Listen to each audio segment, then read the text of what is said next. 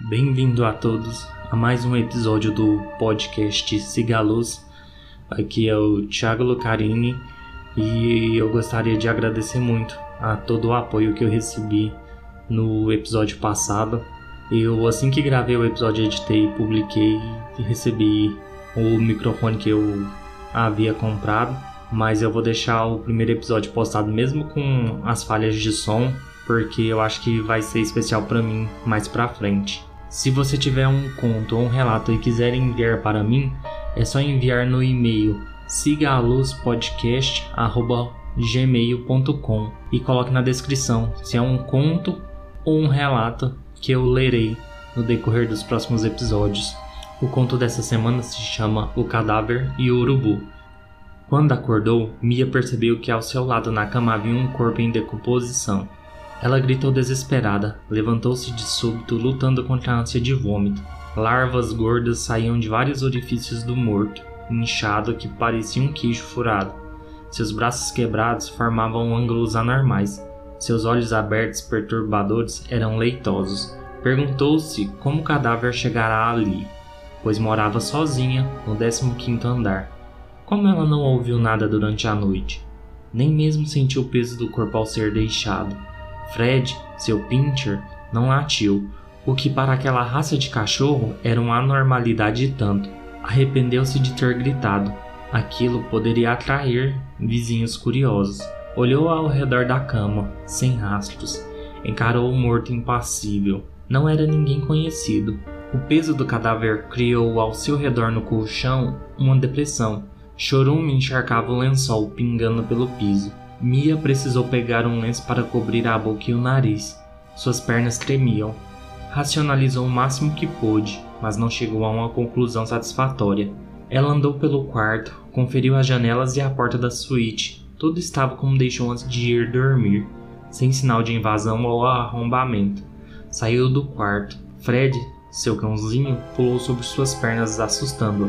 Você viu alguém entrar, filho? perguntou retoricamente ao cão fez um carinho nele ainda trêmula. Seguiu para a sala, pegou o interfone e discou para a portaria.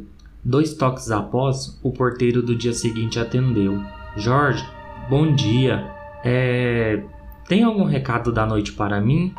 Silêncio, enquanto Jorge caçava por correspondência ou algum bilhete. Não há nada aqui, dona Mia. Não há nenhum recado do porteiro da noite. Ok. Obrigado então, Jorge. Bom trabalho. Mia devolveu o fone ao gancho.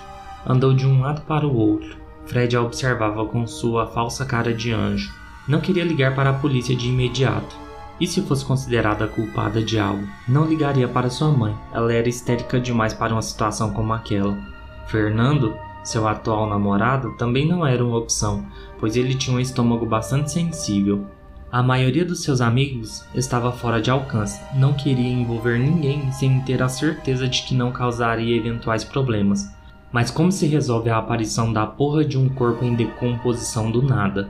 Sentou-se no sofá soltando todo o peso e bufando.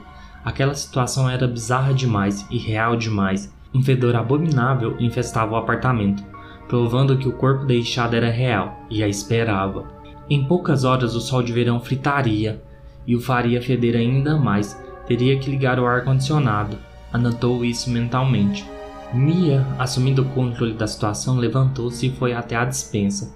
Pegou a caixa de ferramentas que ficava lá para o caso de pequenos reparos domésticos. Remexeu nela até achar uma serra de arco. Juntou sacos reforçados de lixo, luvas de limpeza e seguiu para a cozinha atrás de facas e um cutelo que ganhou certa vez. O cãozinho a acompanhava como um fiel escudeiro. É, Fred, vai sobrar para nós dois. Mia encarou o cão. Contudo, antes de ir ao ato derradeiro, voltou ao telefone e ligou para Amália, sua diarista, e a dispensou, prometendo pagar o dia dela mesmo assim. Após, ligou para seu trabalho, afirmando estar muito indisposta. Não era uma mentira. Já no quarto, Mia dispôs seu material improvisado sobre a cômoda. Paramentou-se da forma que pôde, amarrou um novo lenço sobre o nariz e a boca, botou sacolas nos pés, enrolou papel filme nos braços e calçou as luvas de borracha. Por sorte, achou um óculos não tão escuro nas suas coisas. Logo após, sacou a serra como se fosse uma criminosa. Mia segurou o braço direito do morto e o puxou. Um estalo ecoou. Pressionou a serra contra a carne morta do cotovelo e aplicou toda a sua força fazendo o movimento de vai e vem. A carne sem resistência rompeu ao corte. O fedor era insuportável. Mia logo descobriu que serrar os ossos não seria tão fácil quanto os filmes faziam parecer. Em poucos minutos, sua testa estava encharcada de suor. Depois de quatro horas de trabalho pesado, os braços de Mia doíam e latejavam. Não precisaria ir à academia naquele dia, e ainda faltava desconectar as pernas dos pés. Passando um pouco do horário do almoço, Mia já estava com o corpo quase todo ensacado. Sua cama parecia uma zona de guerra imunda, precisaria descartá-la. Mexer no torso, com seus intestinos cheios de merda, foi a pior parte para Mia. Vomitou duas vezes.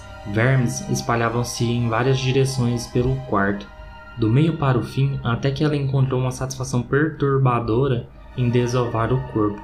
Depois daquilo, tinha certeza de que poderia fazer qualquer coisa, pois fraca era uma coisa da qual não poderia ser chamada. Mia olhou para os vários sacos que continham o morto, pensou em como se livraria deles. Seu estômago roncou alto no mesmo momento. Só então lembrou-se que não comeu nada desde que acordou. Ela ainda usava as luvas cheias de sangue coagulado que segurava a serra. Pousou o instrumento sobre um dos sacos e retirou as luvas. A seguir, o lenço. O cheiro de morte não contido pelo saco era nojento, mas no fundo tinha uma nota adocicada que morbidamente abriu seu apetite. Mia começou a salivar. Eu só posso estar louca, falou sozinha. Louca! Fred levantou as orelhas. O estômago de Mia roncou outra vez. A fome doía. Invadida por um desejo maior e sem pensar muito, ajoelhou-se perto do saco mais próximo e o rasgou. Lá dentro havia os dois antebraços e as duas mãos. Vermes andavam refestelando-se pela carne morta. Com as mãos nuas, a mulher pegou um pedaço da pele enrugada e escura e a levou ao nariz. O fedor da decomposição, ao mesmo tempo em que a nauseava, a entorpecia.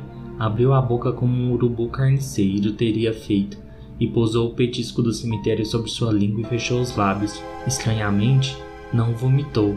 Pelo contrário, sentiu sua saliva aumentar como quando se come algo muito azedo. Mas, aqui, era de euforia e conquista. Fechou os olhos em júbilo, mastigando.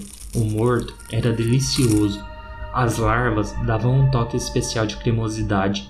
Pegou todo um antebraço dessa vez, ofereceu um pedacinho a Fred, que aceitou de bom grado. Parecia até estar acostumado com carne humana podre. Mia sorriu satisfeita com seu pet e na sequência devorou o pedaço do morto empanturrando-se, até estar completamente cheia. Ficou surpresa com o quanto a carne era macia, saborosa e cedia fácil às suas mordidas. Deu os ossos para Fred lamber, Mia encarou o saco cheio de carne com alegria, pois, felizmente, tinha encontrado uma forma deliciosa de se livrar deles.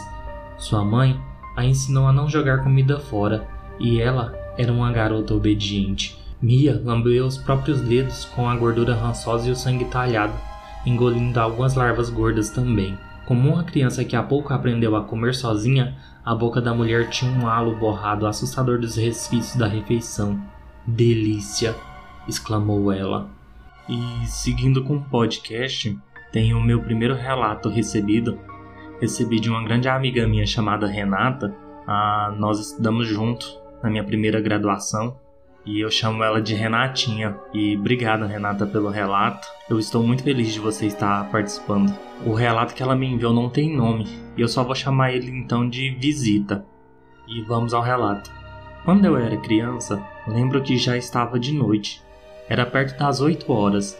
A minha irmã estava limpando a casa e eu estava sentada no sofá assistindo televisão. E a cozinha da nossa casa dava de frente para a sala e estava com as luzes apagadas. E de repente, eu desviei minha atenção da televisão para a cozinha porque algo me chamou a atenção. Eu visualizei a imagem de uma menina morena, magrinha, de cabelo liso, muito comprido, vestindo uma espécie de camisetão azul e para mim era uma prima minha que tinha ido visitar a gente. Mas naquele momento eu pensei que talvez não fosse, porque essa prima minha tinha muito medo do escuro e ela não passaria sozinha pelos fundos da casa para entrar pela cozinha. Então me dirigi a ela e perguntei: Oi, tudo bem? O que você quer? O que você veio fazer aqui? E assim que eu terminei de fazer a pergunta, a imagem simplesmente sumiu, desapareceu bem na minha frente. A minha irmã de onde estava me ouviu conversando. Veio até a sala e questionou: Ué, você tá conversando com quem? Não tem ninguém aqui? E eu simplesmente fiquei naquela. Bem, Renatinha, sobre o seu primeiro relato, é bastante estranho, né? O que aconteceu. Só tinha vocês duas na casa e aparece uma garota assim do nada. É de ficar arrepiado mesmo. E ela mandou também um, um outro relato, só que esse é bem curtinho. Outro dia, eu estava sonhando. E nesse sonho eu estava sendo perseguida por espíritos. E naquela loucura, fugindo, correndo daqueles espíritos que queriam me pegar, eu acordei desesperada e o quarto todo se movia. Eu gritei desesperada. Minha mãe veio correndo e me perguntava: O que foi? O que foi? E do nada, o quarto todo, que até então balançava demais, parou, voltando ao normal. E foram essas as minhas experiências. Sobre o segundo relato, Renata, pode ser apenas uma paralisia do sono, mas não dá para afirmar porque é um pouco confuso, né? Porque você alega estar sonhando com espíritos, daí você acorda, o quarto inteiro está girando, o timing para tudo, as coincidências é muito específico para ser só um, alguma coisa aleatória. Então, assim, vai saber, né? Ainda nesse sentido, hoje eu estava conversando com minha mãe e ela acabou me contando dois pequenos relatos que aconteceram com ela. Ela me disse que quando criança ela estava dormindo no quarto com seus irmãos e minha avó tinha saído para dar uma namorada. Assim, do nada, ela sentiu como se dois pés chutassem a cama dela de baixo para cima. Ela falou que acordou assustada com aquilo. Ela levantou muito assustada, acordou um dos irmãos dela porque ela não gostava de ficar sozinha. Olhou debaixo da cama e não havia nada. E ela jura que sentiu certinho como se dois pés chutassem o colchão dela de baixo para cima. E um outro relato que ela me contou também, que é bem curtinho, era de quando nós morávamos na chácara. Ela me contou que estava dormindo, de tarde, tirando a soneca da tarde, quando do nada ela sentiu um tapa muito forte no rosto, mais forte mesmo, tanto que ela acordou do sono com esse tapa, pois na época estudávamos à tarde, então que tapa foi esse? Quem deu? se não havia ninguém em casa. Então, pessoal, esse foi o episódio de hoje. Espero que tenham gostado. Se tiverem gostado, curtam, compartilhem, comentem nas redes sociais. Siga o podcast nas redes sociais. No Instagram é sigaluzpodcast e continuem me enviando relatos, histórias que vocês tiverem para mim montando aqui. E no mais, siga a luz.